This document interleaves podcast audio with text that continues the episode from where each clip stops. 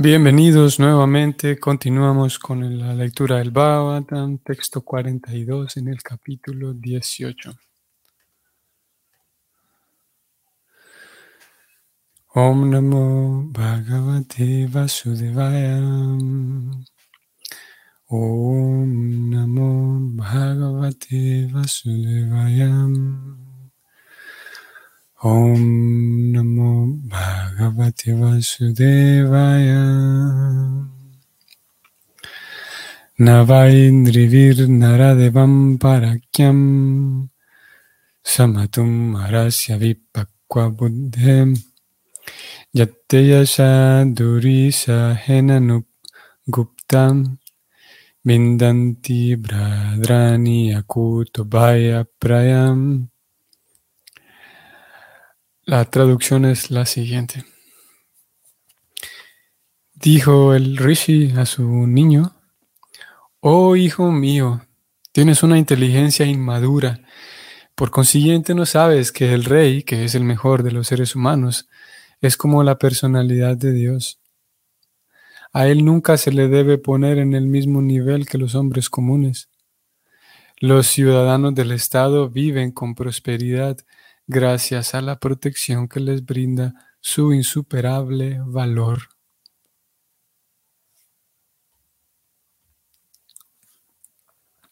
Un verso que no tiene, que, al que Prabhupada no le agregó un comentario. Vamos a mencionar nada más algo que también se, ha mencionado ya en ocasiones previas. ¿Por qué razón eh, a, estos reyes se les consideraba como la personalidad de Dios. Y aquí el mismo sabio lo dice. Los ciudadanos del Estado viven con prosperidad gracias a la protección que les brinda su insuperable valor.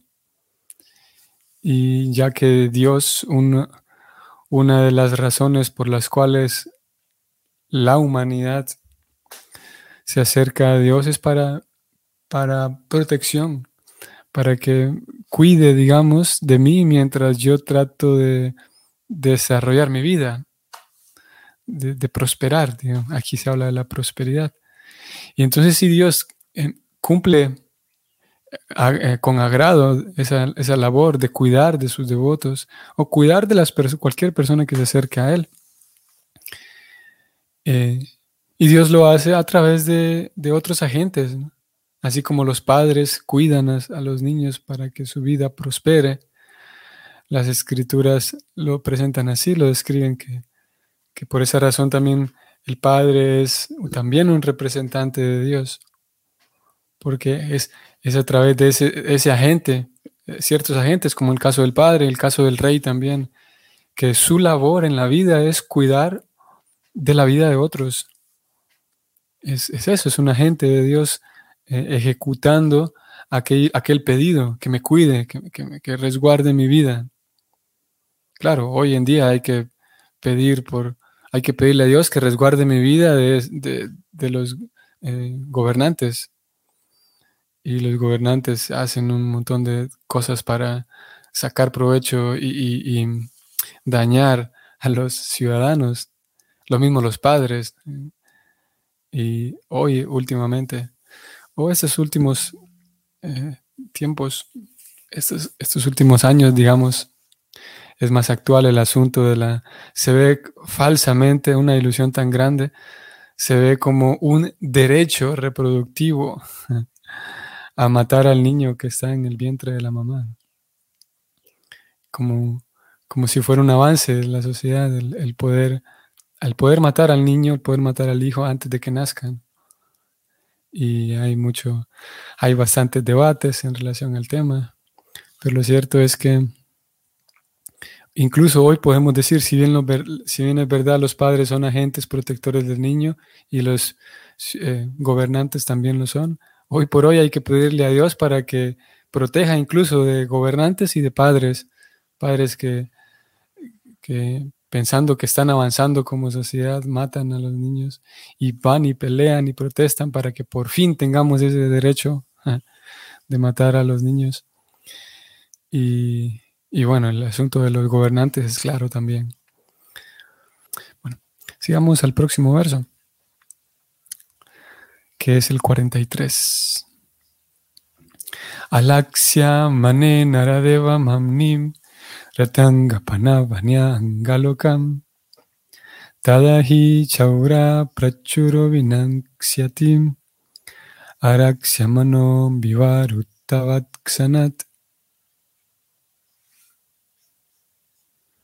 La traducción es la siguiente.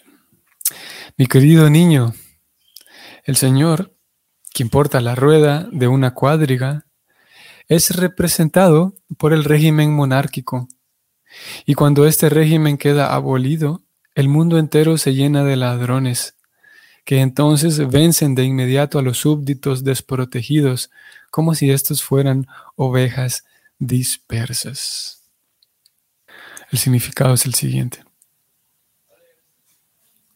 Según el Srimad Bhagavatam, el régimen monárquico representa al Señor Supremo, la personalidad de Dios. Se dice que el rey es el representante de la absoluta personalidad de Dios, porque a él se lo forma de modo tal que adquiera las cualidades de Dios para proteger a los seres vivientes.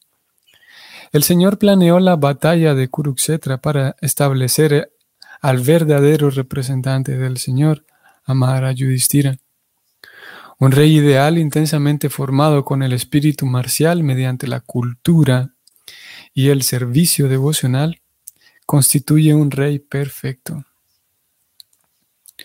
Esa clase de monarquía personal es muy superior a la llamada democracia en que no hay ni formación ni responsabilidad.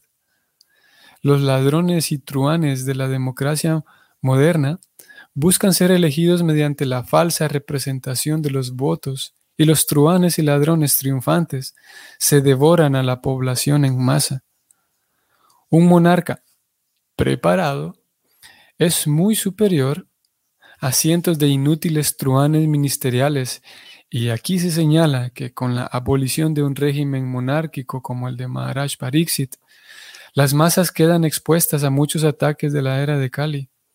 Ellas nunca están felices con una forma de democracia anunciada en demasía. El resultado de semejante administración sin rey se describe en los siguientes versos. Hmm. Un tema interesante, ¿verdad? Sí.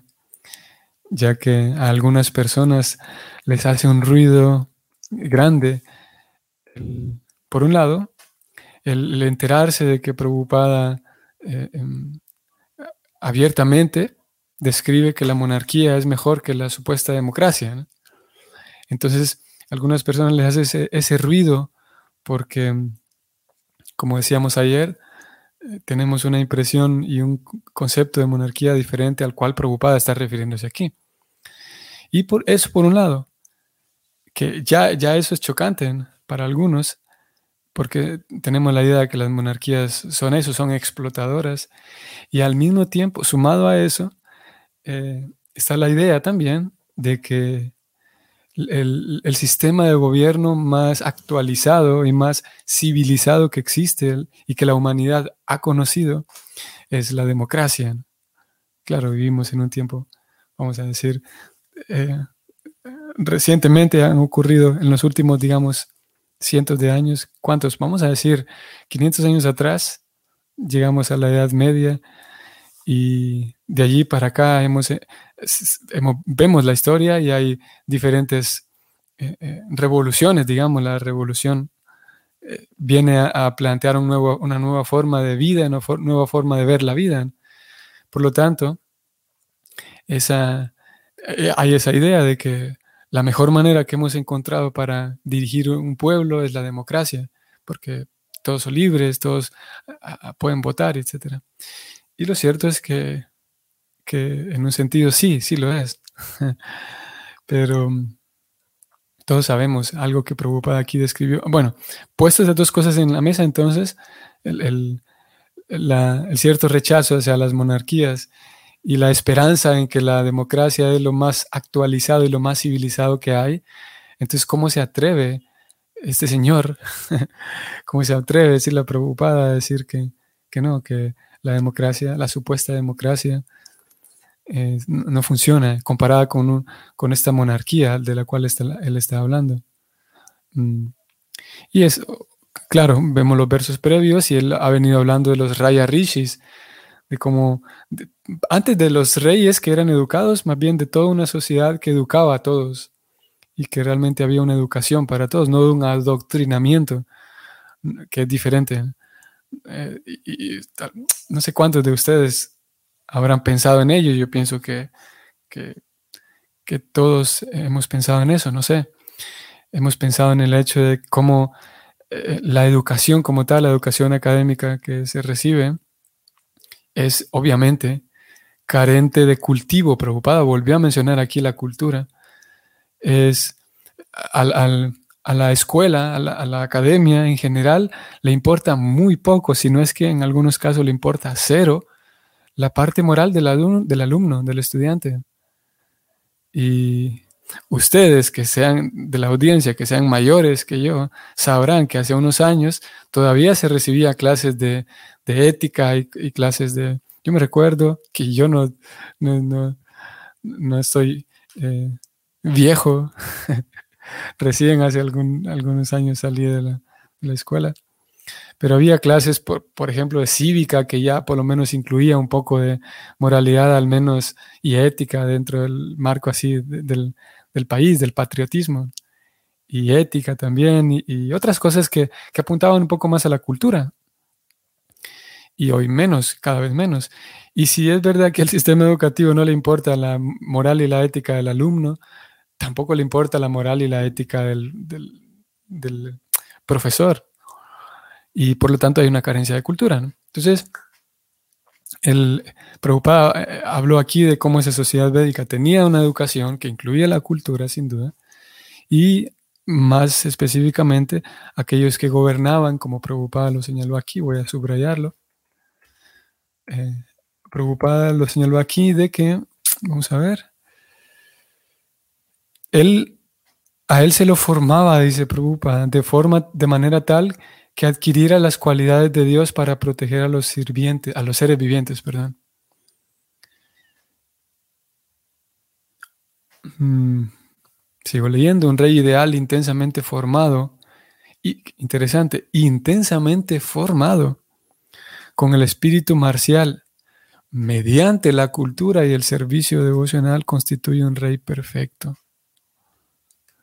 Obviamente aquí, si la preocupada lo que está haciendo es comparando el estado ideal de esa monarquía de la cual habla con, la, democracia, los, defectos de la democracia. Podemos decir, alguien podría objetar y, decir que es una comparación injusta, en un sentido, porque em, se plantea la, mejor democracia, la, democracia más ideal, en donde el rey es intensamente formado con cultura, con servicio devocional, y por otro lado comparándola con una democracia que, que en cuyos presidentes todos son truanes, como lo llamo aquí, sinvergüenzas y, y ladrones, etc. Lo cierto es que, y cada vez más pasa el tiempo y nos damos, es difícil encontrar, ustedes, y ese sí es un tema prácticamente del día a día, un tema que nos compete a todos y todos hemos participado en ese tipo de conversaciones, aquella conversación que termina en el punto de concluir que ningún presidente es bueno, porque todos son ladrones y si hay alguno bueno, cuando llega ya también se corrompe. Todos hemos participado en esas conversaciones. A veces esas conversaciones son así con, con, una carga emocional grande, ¿no? porque hay, una, hay un resentimiento ahí fuerte, eh, eh, colectivo, ¿no? porque en un sentido es muy desagradable, que se espera que un gobernante proteja se espera que un gobernante ayude, pero se hace lo contrario, como Prabhupada aquí dijo. Mm, esos truanes y ladrones triunfantes se devoran a la población en masa. Qué buena manera de definirlo y de expresarlo. Se devoran a la y es literalmente eso lo que sucede. los exprimen, vamos a decir así, no se exprimen y aparentemente en algunos casos sin piedad. Y sin duda que, como digo, hemos pensado en todo esto. Llega al punto en el que uno se puede preguntar qué, pasa por la cabeza de esas personas. Parecería que, no tienen corazón, parecería que, a, costa del bienestar de personas que realmente sufren, personas que, realmente eh, pasan calamidades completas y a costa de ciertas personas como ellas, esos truanes y ladrones, como aquí Prabhupada lo describe, se devoran a, esas personas justamente. Y si bien es verdad, esto no aplica para todos, no es que en todas las democracias sea así, pero parece ser que en las mayorías. Y difícil sería encontrar una democracia en la cual eso no funcione. No, no, no aplique como aquí se lo está describiendo. Y la, una de las formas en las que el Bhakti lo resuelve es que eso es parte del plan del Señor. Es parte de algo llamado el Kali Yuga. Kali Yuga es así como funciona el asunto.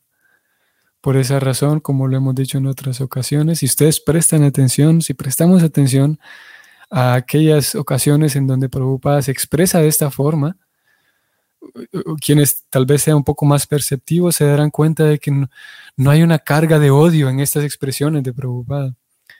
Cuando los ponemos, por ejemplo, en contraste con, con activistas en general, siempre o generalmente cuando hay alguien que señala estas, estas carencias y estas faltas de coherencia en el gobierno y en los líderes, generalmente hay una carga ahí emocional de odio y de resentimiento y de, y de ira. Y, al menos en sí la preocupada, curiosamente eso está ausente.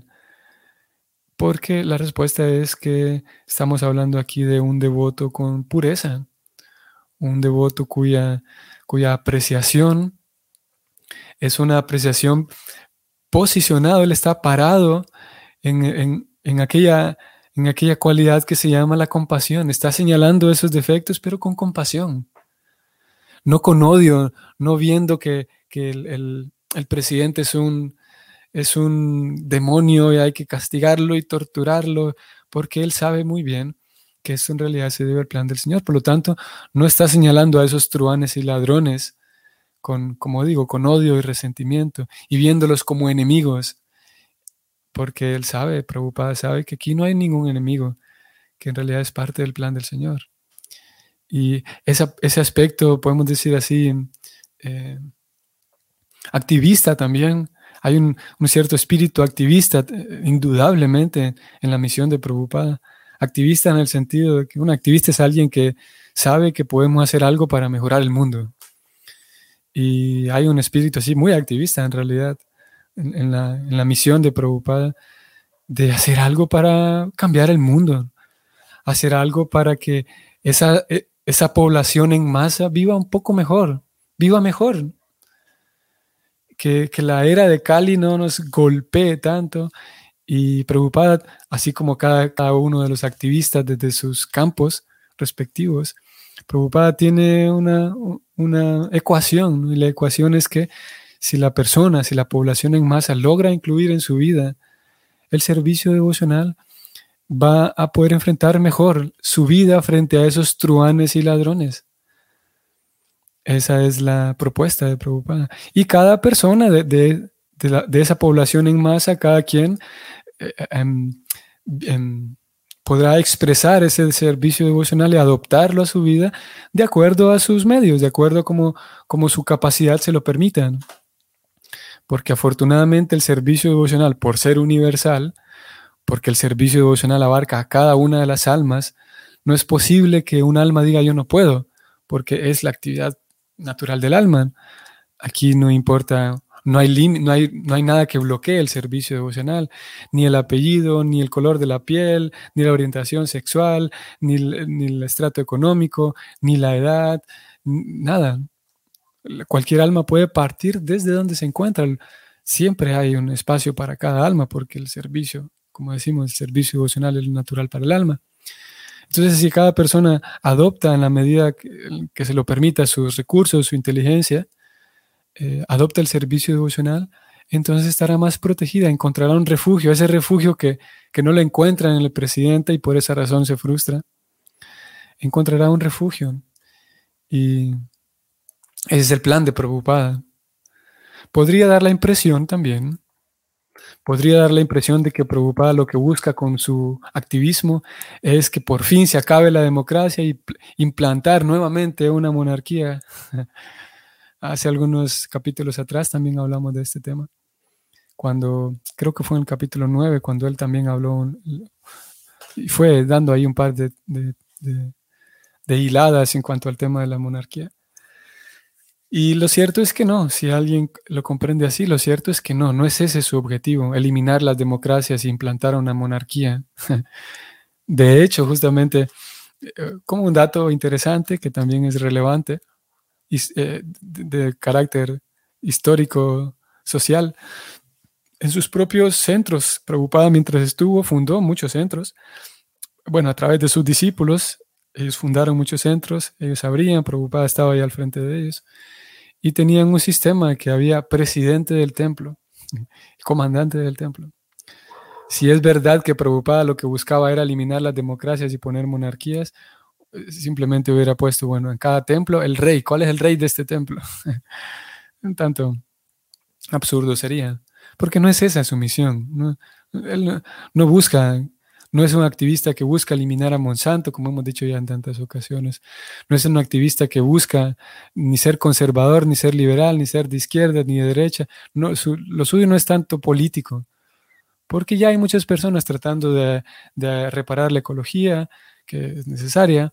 Hay muchas personas ya tratando de reparar los asuntos, asuntos políticos, que también es necesario. Ya hay muchos activistas en el campo económico, en el campo de la salud pero hay muy pocos, por no decir nadie, en realidad hay, pero muy pocos, quienes estén en el campo activista, en el campo espiritual. Y preocupada, como ustedes sabrán, lo hemos hablado ya en varias ocasiones, lo que él presenta es una ciencia espiritual. No solamente eh, el tema espiritual, sino una ciencia espiritual. Eso sería como, como la diferencia entre Em, bueno, voy a dedicarme a vender enciclopedias o voy a fundar una universidad. En ambos casos, ambas personas están dedicándose a la educación, al conocimiento. Y en el caso de Sila Prabhupada, su aspiración era esa, fundar una institución que le permitiera a los estudiantes capacitarse de la manera más profunda posible en la ciencia espiritual. No solamente recibir un folletito, no solamente leer un artículo, ver un video en YouTube, sino él puso a disposición todos los recursos para realmente adentrarse en la ciencia espiritual. Y quien quiera ser un científico espiritual, ¡pum!, adelante. Y eso hace falta mucho en la sociedad para ayudar a aquellas masas, a aquella población en masa. A él, a le interesa más tener un científico espiritual que quitar a, los, a, la democracia y poner la monarquía. Eso en realidad no está interesado en eso. como lo leímos hace unos días en el prefacio de la Gita, él dice que si logramos que haya devotos puros, ese es un éxito para mí, él dice. Por lo menos un devoto puro, él dice. Así que su, activismo va en esa dirección, en, formar científicos espirituales. Ya él dejó descrita la ciencia espiritual, la parte escritural, la parte eh, teórica, digamos. Y ahora hace falta, bueno, hay quienes lo, han tomado muy en serio. Y en la medida en la que cada quien pueda, puede ir absorbiendo esta ciencia espiritual, la buena noticia y, lo bello es que en la medida en la que se absorbe más en mi vida esa ciencia espiritual, vivo más útil para la sociedad y vivo más feliz. Es algo, son simultáneas. vivo más feliz porque estoy más desapegado, eh, vivo más satisfecho, hay una cantidad tan grande de la, satisfacción incluso intelectual, las respuestas que, toda la, vida devocional va dando para la, persona, es, increíble. Quiero ir a la Bhagavad Gita, ustedes van a, van a ver algo que es muy interesante en relación a este punto de, de que cada persona adopta el servicio devocional en la medida en la que le permite su capacidad, su inteligencia sus medios. Estoy aquí en capítulo 12, que se titula El servicio devocional, ya que, como dije, preocupadas, su esquema es que el servicio devocional es que le hace falta. Eso es lo que le hace falta a la población en general. Hay quienes ya lo tienen, sí, porque participan de alguna u otra religión, de aquellas religiones que son genuinas. Algunas personas ya lo tienen. Por lo tanto que sigan, que lo tomen con mayor seriedad y quienes no comprenden qué es el servicio devocional, que lo conozcan. Servicio devocional significa tener una comunión con Dios y de alguna manera ir acercándome más a entregar mi vida a Dios. Y entonces Prabhupada señala algo muy interesante en estos versos, ustedes van a ver. Eh, eh, Krishna a partir de, del texto 8, aquí ocurre algo muy interesante entre Krishna y Arjuna. Desde el texto 8 hasta mm, el texto 12, son cinco versos, eh, comenzando desde el 8, Krishna le dice a Arjuna cuál es, cuál es la posición más, más segura. Y Krishna le dice que simplemente que fijar la mente en Dios, la suprema personalidad de Dios, ocupar toda su inteligencia en, Él. Así siempre vivirás conmigo, dice Krishna, siempre estarás protegido. Pero Krishna sabe que todos somos diferentes y habrá personas que no pueden, no podrán ocupar completamente su vida en Él, su mente, su inteligencia habrá personas que por diferentes razones no podrán estar completamente absortas. Así que él, ven qué interesante, él, despliega todo un abanico aquí, una, lista, abre una lista de opciones para aquellos que no pueden estar completamente absortos con su mente y su inteligencia.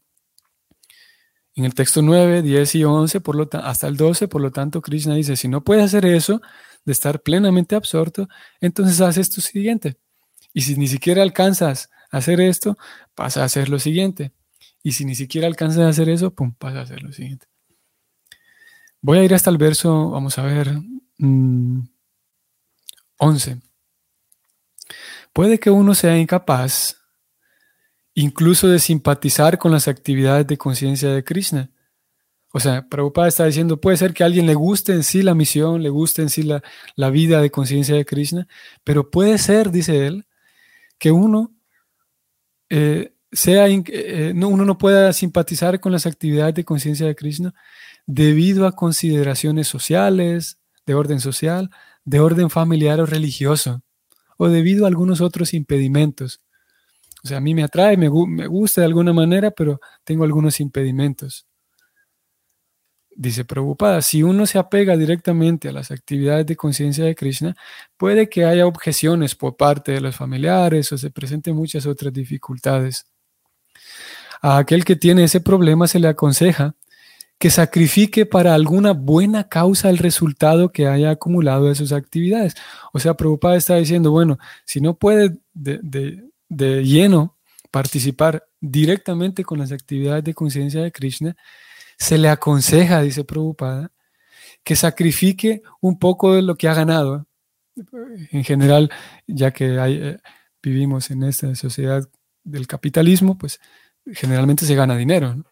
entonces él dice, si alguien no puede participar directamente, le aconsejamos que aquello que ha ganado lo sacrifique por alguna buena causa, él dice. Alguien podría decir que si, no, si alguien, si hay una persona que no practica ese servicio devocional dentro del templo, ah, entonces está mal, está perdiendo su tiempo, porque todo tiene que hacerse dentro del templo, si no está mal. Pero Prabhupada es diferente.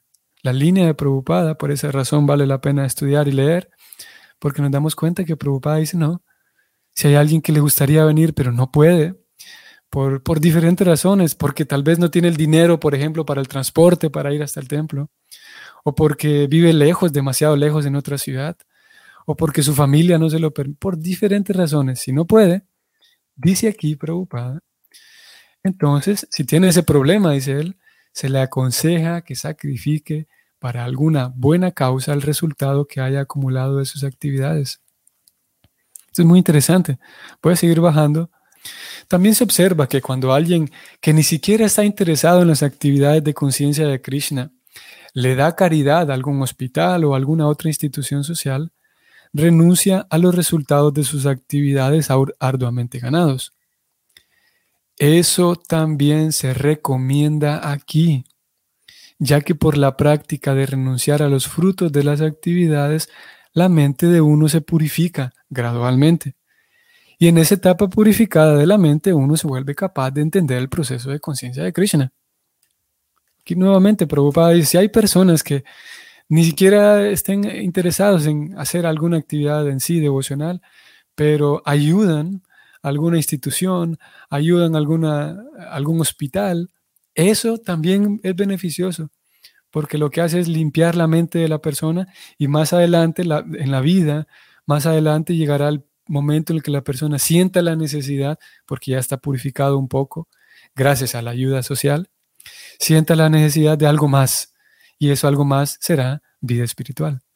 Por lo tanto, las masas, desde donde sea, las personas pueden comenzar, aunque sea comenzar a ser una buena persona, ya eso es un gran paso. Y obviamente que ser una simplemente una buena persona no es suficiente para el alma, porque el alma eventualmente en algún momento necesitará ese contacto nuevamente con, la fuente del amor, que es Dios. Y solamente ser buena persona no llega a eso al alma, hay que tener un, de acuerdo con la teología del Bhakti, hay que tener un vínculo entre alma y superalma, alma y Dios, para que, para que la satisfacción real llegue. Ya cuando hay ese vínculo, sí, la persona a través de ayuda social mantiene vivo ese vínculo porque ya comprende que existe ese Dios y esa fuente del amor.